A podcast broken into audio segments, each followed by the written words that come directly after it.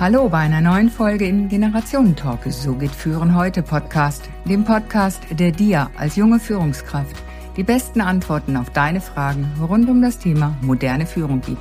Los geht's!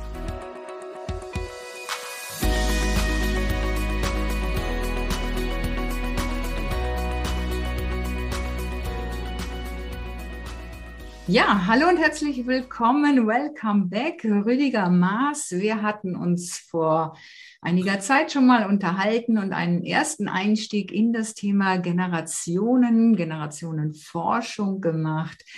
Das ist ja dein Ding mittlerweile. Du hast das Institut für Generationenforschung gegründet und beschäftigst dich sehr intensiv mit den Generationen und da besonders auch mit der Generation Y. Wir haben noch weitere Fragen an dich, um in dieses Thema auch mal einzutauchen, das aktuell ist, sehr aktuell ist und in dieser äh, Form eigentlich auch noch nie wirklich früher da war. Rüdiger, aktuell sind ja vier Generationen auf dem Arbeitsmarkt aktiv vom Babyboomer kommt jetzt hin die Generation Z. Bitte erläutere uns doch mal ganz kurz die Generation in ihren wichtigen Kernpunkten, dass ein jeder mal da so, so eine Ahnung hat, was da was ist. Genau, also populärwissenschaftlich werden die Generation äh, Babyboomer X, Y und Z genannt und die haben alle eine, eine, eine unterschiedliche äh, Sozialisierung. Das geht, da, geht auf den Soziologen Karl Mannheim zurück.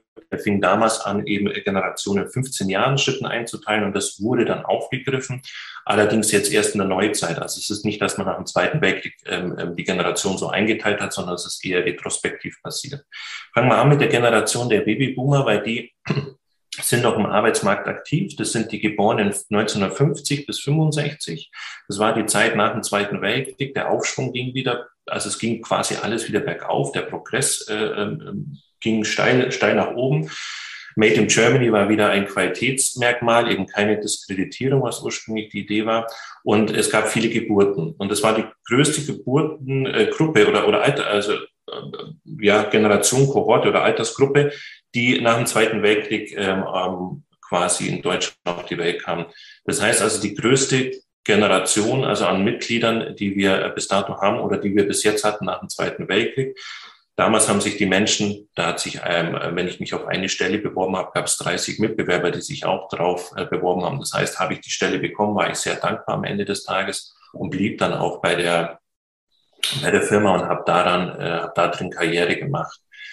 Ellbogenmentalität war natürlich wichtig, um mich durch den, bei den, bei den ganz vielen Konkurrenten, überfüllte Klassen, überfüllte Studiengänge und so weiter, da durchzuboxen. Und es gab eben sehr viel Gleichaltrige. Das war so eine prägende Zeit. Also von Kindheit bis Jugend gab es immer sehr viele. Man hatte viele Geschwister und es gab viele im gleichen Alter und ich musste mich da irgendwie durchboxen. Diese Thematik haben wir heute immer noch. Also wir sehen das in ganz, ganz vielen Konzernen, Firmen, Politik, wo auch immer, dass die Babyboomer sehr schwer haben aufzugeben und Nachfolger aufzubauen.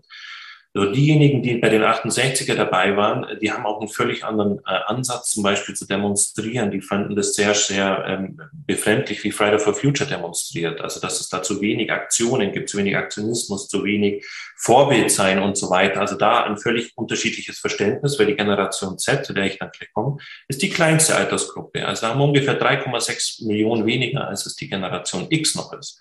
Also da haben wir eine ganz, ganz kleine äh, Generation, die führt auch dazu, dass jetzt Generation X und Generation äh, der Babyboomer, wenn die äh, in Rente und Pension gehen, sehr wenig nachkommen. Das heißt also, die können sich auf dem Arbeitsmarkt aussuchen. Komplett umgekehrt wie die Generation der Babyboomer, die es eben sehr schwer hatten, da einen Arbeitsplatz zu bekommen. Ist es bei der Generation Z so, dass der Arbeitgeber sich bewerben muss beim, beim Arbeitnehmer. Und ähm, da gibt es eben viele, viele Spannungsfelder, die vor allem diese Generation der Babyboomer nicht nachvollziehen kann. Mhm. Ab 65 grob bis 1980, 79, 80 ist die Generation X geboren. Diese Generation ist ebenfalls noch im, im Kalten Krieg äh, groß geworden. Äh, Deutschland war noch getrennt. Die haben aber auch die Wiedervereinigung mitbekommen, ähm, teils eben auch im, im Jugendalter diese Generation war immer sehr stark geprägt von Individualität, also sich eben abgrenzen von anderen, anders sein wie die anderen. Es gab für jeden irgendeine Nische in der Regel, gab sehr viele Subkulturen. Da gab es die Hip-Hop, Punker, Mettler, was auch immer. Ja, genau. für jeden Außenseiter gab es da auch irgendwas, wo ich, wo ich dazugehört habe und dann auch gleichzeitig ein Feindbild. Also wenn ich jetzt keine Ahnung, Mettler war, da waren die Popper die schlimmsten oder wenn ich ein Hippie war, waren die Punks die schlimmsten oder was auch immer. Es gab immer, genau. Und äh, man hat um Gottes Willen nicht die Mode getragen, die die Eltern gut finden, und man hatte auch nicht die Frisur und die Musik gehört, die die Eltern gut finden. Und umgekehrt, die Eltern fanden es auch nicht gut, was die Kinder gemacht haben. Also wir hatten hier ein klares Abgrenzungsmoment zwischen Eltern und äh, Kindern. Mhm. Ein Phänomen, das wir heute auch nicht mehr haben. Wieder der Bogen zur Generation Z. In der, in, in der, in der Regel strebt man in, die, in den Mainstream. Es gibt kaum noch Subkulturen. Friday for Future hat auch keine Anti-Bewegung in der Jugend hervorgebracht oder, oder äh, eine Mode- oder Fashion-Bewegung, gar nichts. Also man, man steht sehr stark den Mainstream und die Eltern hören in der Regel die gleiche Musik wie die Kinder und umgekehrt und man hat auch die gleiche Mode und findet eigentlich die gleichen Sachen toll. Also hier eher ein Einheitsbrei. Man spricht davon Neokonventionalismus und eben keine große Abgrenzung. Mhm. Nach der Generation äh, X kam die Generation Y. Dieses Y steht so ein bisschen für warum. Die Sinnsuche war plötzlich wichtig. Also was möchte ich in meinem Leben? Und die Arbeit sollte auch zu mir passen. Also sie sollte sinnig sein. Deswegen war es auch gar nicht verkehrt, ähm, auch Arbeit mit nach Hause zu nehmen, weil die Arbeit war Teil meines Lebens und umgekehrt. Also man hatte dann relativ schnell ein sogenanntes Work-Life-Blending, also eine Überlappung zwischen Arbeit und Freizeit. Ähm, flexible Arbeitszeiten waren dann wichtig, dass ich anfangen kann, wenn ich das für sinnig finde, weil auch die Arbeit für mich sinnig war und dass der Chef mich dann abends nochmal angerufen hat, ich mit Kollegen nochmal am Feierabendbier getrunken habe oder auch E-Mails abends gecheckt habe. Das war völlig normal für diese Generation, aber auch viele Praktika gemacht zu haben. Also ich, ich habe irgendwo studiert, dann habe ich ein Sabbatical gemacht und weiter steht, habe viele Praktika gemacht. Ich wollte ja am Schluss eben genau dorthin, was zu mir passt, was mit mir matcht. Also so ein Work-Life-Fit, äh, das sollte alles miteinander passen, der Arbeitgeber und ich. Das fanden viele Unternehmer gar nicht so schlimm. Mach mal ein Praktikum bei uns. Damals gab es keinen Mindestlohn in Deutschland. Das heißt, ähm, von mir aus auch unbezahlt. Schau mal, ob es zu dir passt. Und wenn nicht, dann kommt eben der nächste Praktikant. So konnten das eigentlich viele Unternehmer, ne, dann stelle ich da einen Kicker hin und ähm, laktosefreie Cappuccino oder was auch immer, mhm. das oder Bio, vegane Sachen, das sind einfach die Dinge, die die Generation Y geprägt haben und ähm, damit konnten die Unternehmer ganz, ganz viel anfangen. Die jetzige Generation, äh, die 95 bis 2010 geboren ist, die ist komplett anders als diese Generation Y. Also diese Generation Y ist noch im Analogen groß geworden, dann im Digitalen. Die Generation Z quasi nur noch im Digitalen und vor allem mit Social Media groß geworden. Die wollen eine klare Abgrenzung zwischen Freizeit und Berufsleben, also eine klare Trennung. Wenn dann um 17 Uhr Schluss ist, dann ist dann um 17 Uhr Schluss, dann möchte ich keine E-Mail oder mit den Kollegen noch ein Feierabendbier trinken, weil dann steht für mich wieder Freizeit hoch im Kurs und das sind meine, meine Peer, meine Freunde, meine Familie, die sind für mich dann eben wichtig und eben nicht die Arbeit als solches. Dadurch auch nicht unbedingt eine große äh, Mitarbeiter ja, äh, Mitarbeiterloyalität zum, zum Unternehmen, weil ich kann ja, ich kann ja wechseln, das steht mir ja frei.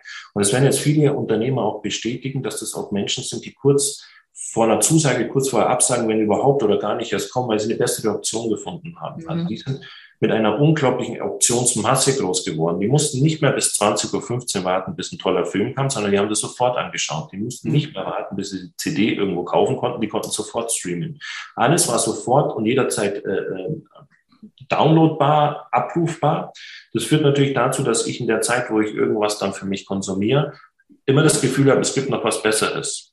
So, und, und dieses Gefühl dieser, dieser ständigen Optionsmasse, das überträgt sich natürlich jetzt auch auf die Arbeit oder den Arbeitsmarkt. Ich kann ja jedem Arbeiten ja aussuchen. Der Arbeitgeber geht ja auf mich ein. Ich darf mitentscheiden, wann ich das Vorstellungsgespräch habe. Ich darf mitentscheiden, wie. Ich darf mitentscheiden, was ich für Incentives haben möchte. Das sind ja einfach, so, so stark hat sich das eben gewandelt, ähm, weil eben viele Arbeitgeber händeringend eben Nachwuchskräfte oder, oder äh, diese Kräfte eben sucht. Und das führt eben dazu, dass man da mit einem ganz anderen Selbstverständnis hingeht. Was dann natürlich viele wundert ist, ähm, jetzt haben wir eine Generation, die komplett im Digitalen groß geworden ist, mit Social Media und Smartphone. Dadurch wird vieles Digitale intuitiv wahrgenommen. Also es ist nicht, dass die digital affiner sind. Das sind vor allem die Generation Xler und Yler. Die sind sehr digital affin und finden alles Digitale faszinierend. Ja, genau. Digital das finde ich so, so, genau. so anmaßend manchmal, wenn ich das höre, dass die Jungen da so digital affin sind. Letztlich sind es ja doch nee, das klar, die, die digital, eigentlich die, die Grundlagen dafür geschaffen haben. Ja, absolut. Also diese Generation ist äh, äh, gar nicht digital affin, sondern digital intuitiv und digital mhm. abhängig. Das heißt, alles, was ich dann natürlich als Kind, äh, wenn ich ziemlich schnell lerne zu wischen, muss ich das gar nicht mehr hinterfragen. So wie mhm. wir nicht hinterfragt haben, wenn ich den, den, den den Knopf andrückt, dass das Licht angeht, was da dahinter funktioniert. So und so muss man sich das bei den Jungen vorstellen. Da ist kein großes Verständnis für MS Office da oder für überhaupt Arbeiten am PC oder irgendwas. Das sind eher die Älteren, die da immer Verständnis dahinter suchen, dadurch auch ein Stück langsamer sind, weil ich will alles verstehen, was da ist. Mhm. Die Jüngeren nehmen das intuitiver wahr. Die, die mhm. wissen sofort, die wissen sofort, wo, wie sie irgendwas machen können. Aber die Mechanismen dahinten sind weniger verstanden. Deswegen haben wir da jetzt ist dieses digital affine ähm, ähm, ähm, eigentlich nicht immer der, eigentlich der falsche Ausdruck. Digital ja. intuitiv wäre der richtige Ausdruck. Und es wundert viele Arbeitgeber. Da kommt dann jemand, der den Anschein macht, digital sehr fit zu sein, aber bestimmte Programme gar nicht beherrscht. Nicht, nicht, nicht, nicht mehr weiß zum Beispiel, wie man, wie man richtig scannt oder druckt oder was auch immer, also diese ganzen Anwendungsorientierungen ähm, nicht kann. Und da frage ich mich, woher soll es denn auch können? Das, ja, das erlebe ich natürlich auch als Dozentin an den Schulen in den, bei den jungen Menschen. Diese, das verstehen sie gar nicht, wie dann ein Excel oder ein Word oder sowas funktioniert. Das müssen sie wirklich lernen und das lernen sie auch gerne noch.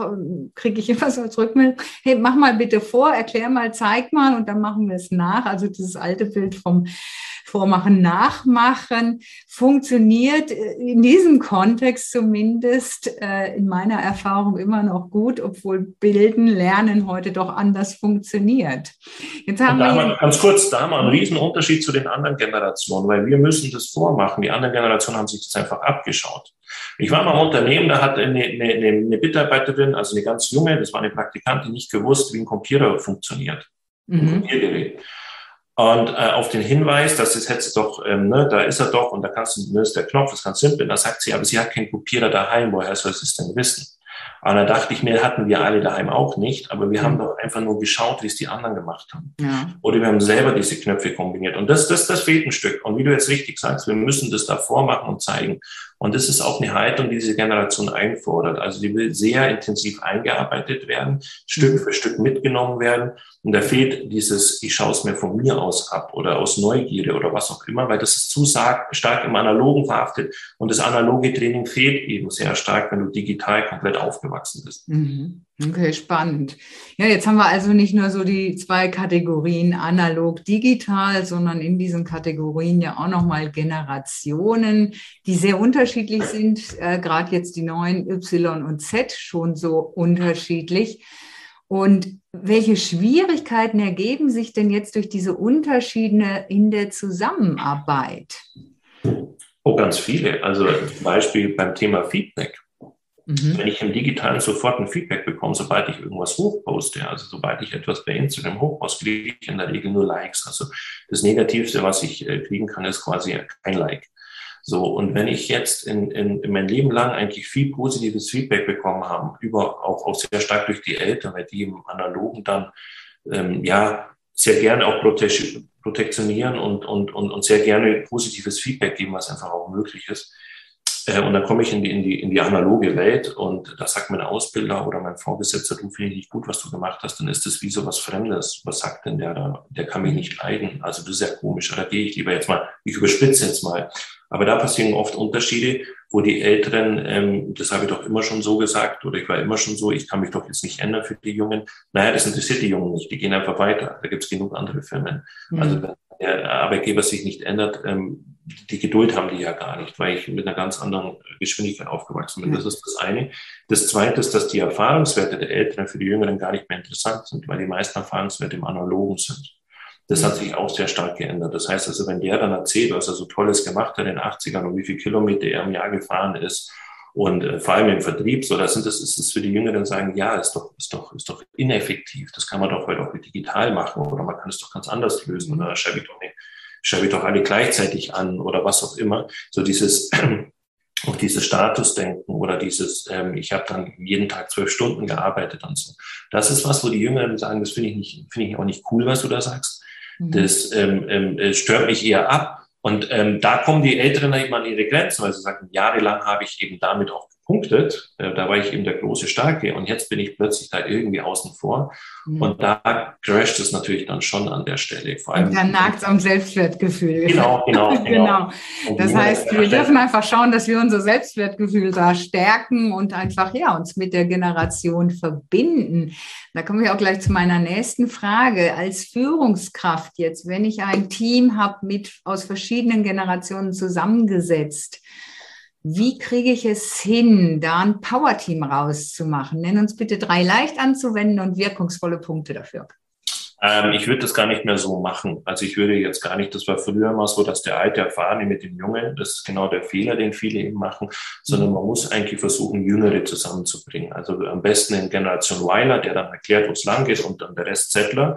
Das wird eigentlich eher bei den Jüngeren angestrebt. Da wird ein, ein, ein, ein Teamarbeit, ein, Jährigen, ähm, also sollte ungefähr äh, gleiches Alter haben und eben nicht mehr dieses sehr heterogene aus verschiedenen äh, Themen, ähm, würde ich so nicht machen an, an der Stelle. Wenn man es dann dennoch muss, weil man dann eben diese verschiedenen Generationen hat, dann muss man eben lernen, dass es diese Unterschiede gibt und dann müssen eben aufeinander zugehen lernen, also die Jüngeren wie die Älteren und dann muss man davon nicht zu sehr in, in seiner Wahrnehmung verhaften, im Sinne von, dass die Älteren eben diesen Erfahrungsschatz dann auf den Tisch laden, mit dem die Jüngeren gar nichts mehr anfangen können, weil der meiste Erfahrungsschatz eben analog stattfand.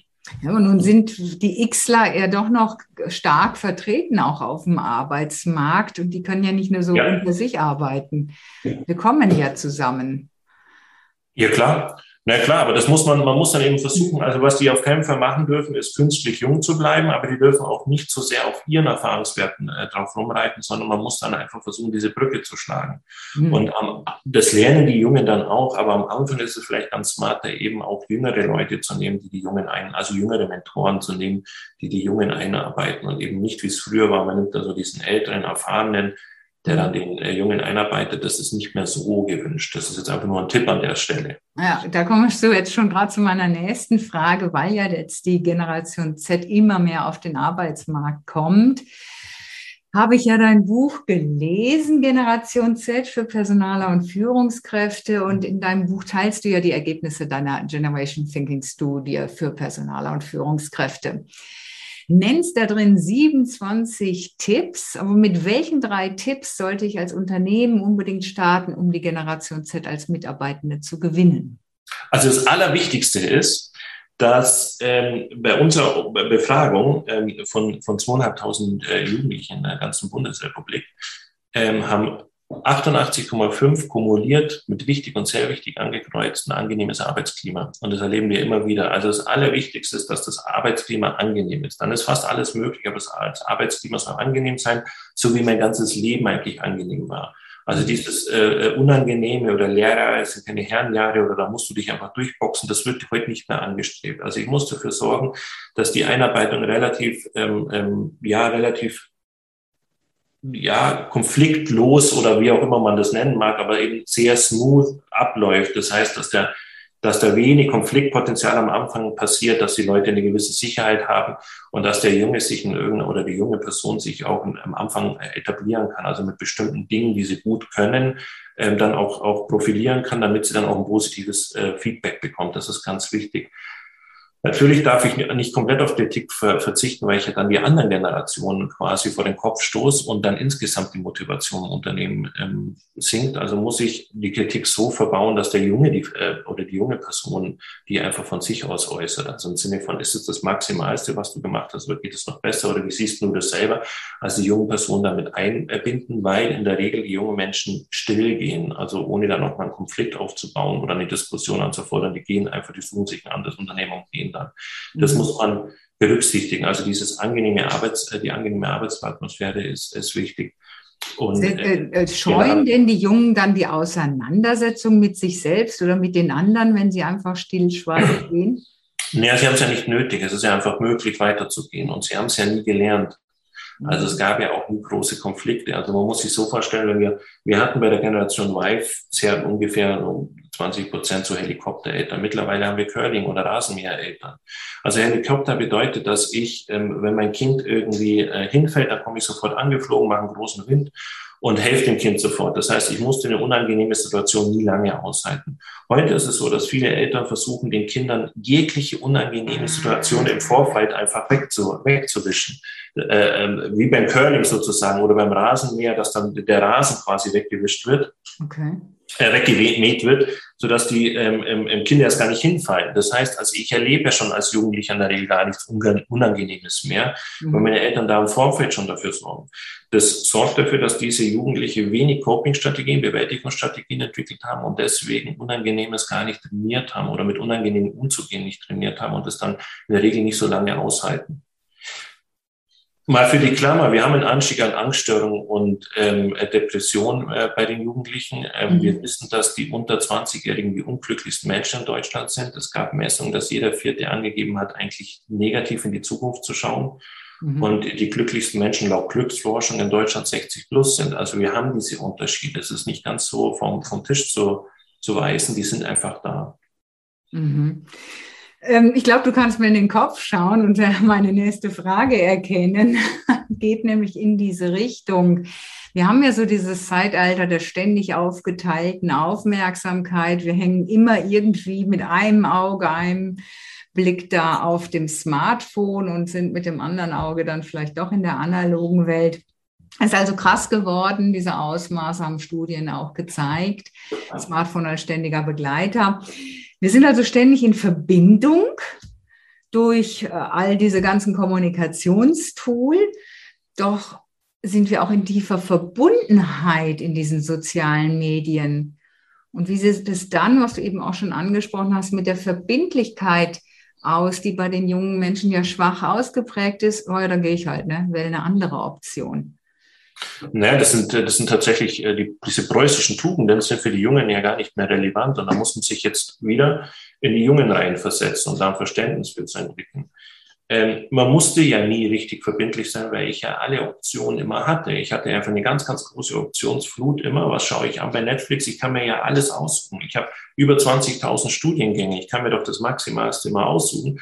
Ähm, ähm, auch, auch wenn ich mich mit meinen Freunden verabrede, ähm, und finde eine bessere Option, finden das ja alle okay, weil die sagen, die Person hat einfach was Besseres gefunden. Das heißt also, diese Verbindlichkeit als solches wirkt für die Jungen ja erstmal sehr, ähm, ja, archaisch oder wie auch immer man das nennen mag. Also es ist dann nichts, nichts Zeitgeistiges mehr. Was für uns Ältere ja einfach ähm, teilweise auch unhöflich wirkt, ist für den Jungen gar nicht unhöflich gemeint.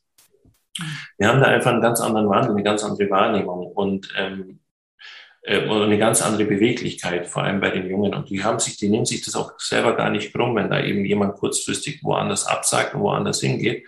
Ich kann ja immer noch nachkommen. Ich kann ja auch diese Option nutzen. So muss man sich das vorstellen. Mhm. Das stellen, stellen Sie einfach so vor, Sie, ähm, oder stellt euch mal so vor, man geht, man geht an den, an den, an den Buffet von einem Hotel und sagt vorher, also es ist ein Top-Buffet und da sind alle meine Lieblingsessen, ich hole mir jetzt ein Tiramisu. Dann gehe ich hin und sehe, dass es aber noch was viel Besseres gibt ein viel, eine viel bessere Nachspeise. Also komme ich mit der zurück und dann sagen wir alle, ja, der hat jetzt aber nicht gesagt, der kommt mit dem Tiramisu, sondern wir haben verstanden, aha, der hat was Besseres gefunden und das hat er für sich wahrgenommen. So, mhm. so muss man sich das ein Stück vorstellen. Wir würden das ja der Person jetzt auch nicht vorwerfen. So, und das, und da merkt man schon, das ist eben diese Unübersetzbarkeit, weil was, was wir Älteren geben, die haben dann einen völlig anderen Prägungshintergrund und können das dann oft nie nachvollziehen und werden dann relativ schnell mit, ähm, mit unhöflich. Und das ist aber an der Stelle werden wir dem Ganzen nicht komplett gerecht dadurch. Mhm. Ja, dieses ja, der offen sein, den anderen wirklich mal verstehen wollen und dieses Verständnis hinkriegen, dass wir einfach in ganz unterschiedlichen Welten sozusagen auch groß geworden sind. Werfen wir doch mal noch einen Blick in die Zukunft. Ich war neulich auf einer Veranstaltung, da war wirklich eine mit der Kugel und hat das so ganz mystisch gemacht. Du machst das natürlich wissenschaftlicher. Studien zeigen ja auf, dass psychische Krankheiten, Einsamkeit, Internetsucht, auch dafür gibt es schon irgendwie einen speziellen Begriff oder der ist in der Werdung, dass das weiter zunimmt. Wie wird sich die Generation Z entwickeln im Spagat zwischen dieser digitalen und analogen Welt oder in dieser Schnittmenge, wie wir eben gesagt haben? Und welche negativen Entwicklungen bringt das digitale Leben mit sich für diese jungen Menschen? Das heißt, welche Schwierigkeiten werden die vielleicht später mal im analogen Leben haben? Und kann man heute schon was dagegen tun? Ja, also wir müssen jetzt fairerweise sagen, die analoge Welt wird ja immer kleiner. Es gibt ja immer weniger Rückzugsräume, die nicht digital besetzt sind und es wird immer breiter. Also das muss man dazu sagen. Also wir, wir verhaften dann oft gerne in, in dem Jetzt-Moment, aber wir müssen davon ausgehen, die digitale Welt überall. Irgendwann werden auch Internet of Things, da werden die Dinge miteinander kommunizieren. Irgendwann werden meine Socken mit meinen Schuhen kommunizieren, dass da irgendwie und was auch immer. Also die, die, die Welt wird immer breiter, das muss man dazu sagen. Das Thema Internetsucht ist tatsächlich ein Thema, das wird im neuen ICD-11, also in der nächsten internationalen Klassifizierung mit aufgenommen. Mhm. Genauso wie äh, auch der Pornosucht äh, äh, digital bedingt oder auch äh, Nomophobie, die, also die Angst, dass das Smartphone äh, nicht griffbereit zu haben, äh, wird immer mehr und dann natürlich die Aufmerksamkeitsspanne, die immer geringer wird. Also diese Dinge, die haben wir alle. Jetzt werden die Jungen natürlich sagen, ja, ähm, aber stört es denn noch jemand? Wir sind doch eh alle permanent online und das muss man dazu sagen. Also es gab eine Umfrage von ähm, Brand 1 vor einigen Jahren, ähm, wie viele Leute sich zum Beispiel in irgendeiner Form ähm, einen Chip implantieren äh, lassen würden, um direkt mit dem Internet verbunden zu sein, damit sie erst gar nicht ähm, auf das Handy zurückgreifen müssen. Und das waren 30 Prozent. 30 Prozent der unter 50-Jährigen, die sagen, ich hätte gerne schon so einen Chip. Ähm, in Schweden gibt es auch so einen Chip, da kann ich öffentlichen, den öffentlichen eben fahren. Das äh, wird auf jeden Fall zunehmen. Ähm, das Handy wird irgendwann eben als unpraktisch angesehen, man will permanent im Netz sein. Und was natürlich Forscher haben jetzt von der äh, Universität in Kalifornien herausgefunden, dass wenn ich im Moment zum Beispiel sehr viele Fotos von diesem Moment mache, ich mir den weniger einprägt, weniger Gedanken da habe. Also wir, wir brauchen irgendwann das Handy und die Fotos, diese Tausende von Fotos, die wir haben, als Gedankenstütze. Nur sind diese, äh, sind diese Einbildungen natürlich andere. Also das heißt, ich, ich präge mir dann weniger die Emotionen ein, was ich da gerochen, gefühlt habe und so weiter. Das wird immer mehr ausgeblendet. Also es wird, äh, wenn man es jetzt bewerten darf, so ein bisschen oberflächlicher. Mhm. Das, äh, es wird schnelllebiger, oberflächlicher und es wird immer mehr kollektiv gesteuerter. Also wir werden immer mehr immer mehr ähm, ja innerhalb von diesem Kollektiv, also immer äh, dieser Kollektivbewegung, also man hat immer mehr, das finde ich, findest du es gut oder schlecht, hat man immer mehr, nee, aber es ist in. Und mhm. alles, was in ist, ist gut. Also ich persönlich nehme mich da gar nicht mehr raus, sondern ähm, das, was, was vorgegeben wird, das, das hat man, findet man einfach gut in der Automatik. Und wir werden immer mehr auch Bewertungsräume haben. Das heißt, also alles wird in irgendeiner Form eine Bewertung unterzogen. Hat nur fünf Sterne, äh, hat nur drei Sterne von fünf. Also muss ich mich selber gar nicht mehr entscheiden, sondern ich entlähme mich der Erfahrungswerte der anderen, die ich dann mehr nutze. Also das sind solche äh, Zukunftsszenarien, die, ähm, die, wo wir wissen, dass die gar nicht mehr abgelegt werden können. Das wird kommen. Äh, wir müssen aber jetzt genau, wenn wir das genauer beschreiben, wir, die Älteren, die analog geprägten, wir werden irgendwann ausfaden. Das heißt, so wie wir denken, ticken und so weiter, wird es in der Zukunft gar nicht mehr geben, sondern es wird ja immer noch digitaler. Das mhm. heißt also, unser, unser Erfahrungsschatz wird, äh, ist dann irgendwann museumsreif. Und das, was nachkommt, ähm, ist die Generation Z erst der Anfang davon. Wir haben jetzt Studien zur Generation Alpha gemacht mit Erzieherinnen und Erzieher und mit Grundschullehrern. Mhm. Und äh, wir wissen, dass sich das ähm, exponentiell steigert, was, was da jetzt alles auf uns zurollt. Ähm, kommt auch ein, ja. kommt auch ein Buch raus im November zu diesem Thema. Generation Lebensunfähig heißt das. Ah, okay, spannend. Dann müssen wir doch mal wieder Buch kaufen gehen. Ja, genau, die Generation Alpha sind ja die heutigen Kinder, so die bis Zehnjährigen. Und die Fragestellung, wie ihr Leben aussehen wird, hast du jetzt schon erläutert. Wie sollte sich Schule entwickeln, um sie auf dieses Leben vorzubereiten? Naja, wir müssen auf jeden Fall Fächer ähm, bringen. Also wir brauchen sowas wie zum Beispiel ähm, Digitalethik. Also wir müssen dann bestimmte digitale Prozesse, Robotik, KI, Deep Learning auch ethisch betrachten lernen. Also ne, nicht nur informatisch, sondern ethisch. Also Religion wird ein Stück in den Hintergrund äh, immer mehr gerückt. Das haben wir schon bei der Generation Z gemerkt in Studien, dass das immer unwichtiger wird, mhm. weil ich ja eben alles selber äh, entscheiden kann. Dann ähm, brauchen wir auch sowas wie Geduld. Geduld drin. Also Grundschüler haben uns berichtet, dass die Kinder immer unleserlicher schreiben. Man hat einfach auch die Eltern haben weniger Geduld und Zeit, mit den Kindern schreiben zu, zu lernen. Das ist ein, ein Folge. Und dann ist auch so, dass die meisten Kinder heutzutage in die Schule gebracht werden. Also da fängt schon die Selbstständigkeit dann fängt schon viel später erst an, sondern man bringt die Schüler überall hin. Mhm. Ähm, das ist ein Thema. Und ähm, die Eltern scheuen schon in der Grundschule oder auch im Kindergarten große Konflikte. Das heißt, das Kind darf schon entscheiden, was es anzieht. Ähm, Das ist ja auch okay, aber wenn es natürlich im Winter ein T-Shirt anziehen will bei, bei minus fünf Grad und Schnee, dann ist es nicht okay. Und da berichten uns Erzieherinnen, da werden die Kinder einfach abgegeben mit dem T-Shirt und die Jacke und dem Pulli wird denen in die Hand gedrückt und gesagt, hier, wir haben es einfach nicht geschafft, ich muss jetzt zur Arbeit. Das ist einfach auch so ein bisschen der gesellschaftliche Zeitgeist. Und dann, wenn die Kinder komplett zugeballert mit Unternehmungen, da wird am, jedes Wochenende wird irgendwas unternommen am, am, am, nach, nach der Kita, die in der Regel sind fast alle Kinder in der Kita, die werden dann ähm, danach auch nochmal bespaßt mit irgendwelchen Dingen, was sie lernen und machen müssen. Also es ist so ein Overdose. So, wir wissen, dass ähm, schon im Kindergartenalter ähm, über 75 Prozent der Kinder über, über eine halbe Stunde täglich äh, am Smartphone der Eltern sitzen und da irgendwas anschauen, sei es Kinderkanal oder was auch immer. Dass heute schon äh, Kinder, bevor sie schreiben können, intuitiv, das ist eigentlich kein Hexenwerk, weil die Dinge jetzt schon so ausgeblickt sind, dass das funktioniert, intuitiv am Tablet wischen können oder bestimmte Dinge wischen können. Ähm, das ist ja mit Absicht so gemacht, dass es eben so, äh, so funktioniert. Wir aber natürlich dafür sorgen, dass die Kinder nicht nur auf der einen Seite ja ins Digitale schneller eingeführt werden, aber auch schon lernen, dass das Digitale einfach Bestand hat des Lebens. Also wir mhm. fangen immer früher an, quasi diese analoge Welt zu reduzieren. Das, ähm, das sind einfach Dinge, die, die uns jetzt gerade beschäftigen und wir schauen gerade die Folgen an. Wir wissen, dass ähm, die Jugendlichen heute einen zehnfach größeren Abdruck äh, des Daumens haben im sensomotorischen Kortex. Wir wissen, dass es eine andere Ausschüttungsthematik gibt an Oxytocin und äh, Dopamin, vor allem durch Social Media. Also wir haben diese Änderungen, die sind, die sind schon da, auch neurologisch.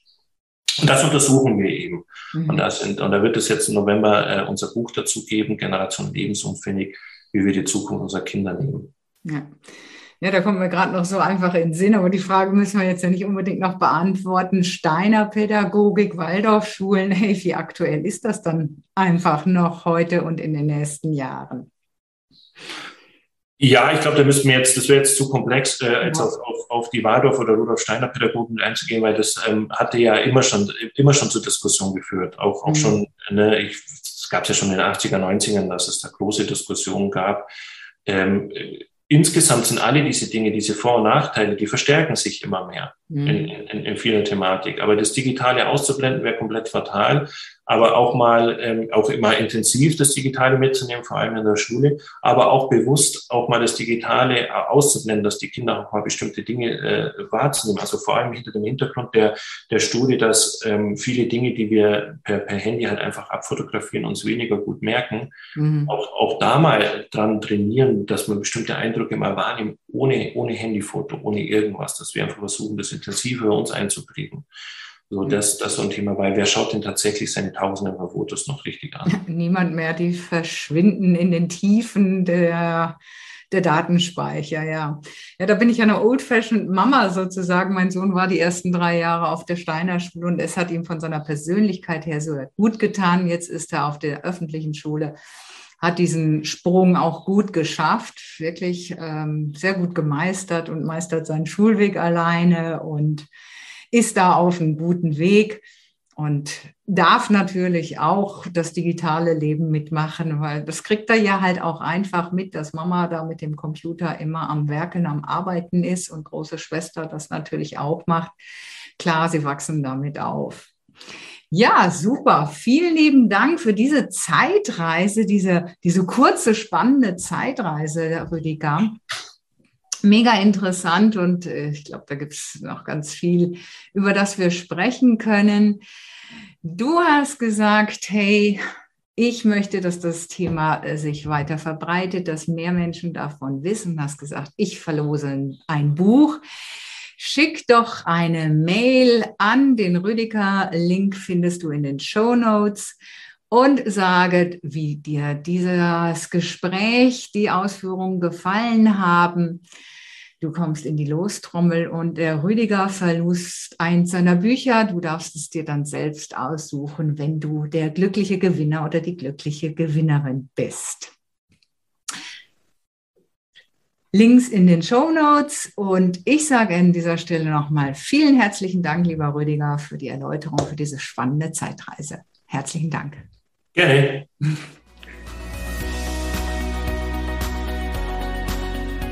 Damit sind wir mit dem heutigen Talk am Ende angekommen. Danke, dass du wieder mit dabei warst. Und damit du auch das nächste Mal wieder die besten Tipps bekommst, bewerte bitte noch den Podcast. Am besten mit einem Klick auf Proven Expert. Den Link findest du in den Show Notes. Bis zum nächsten Talk.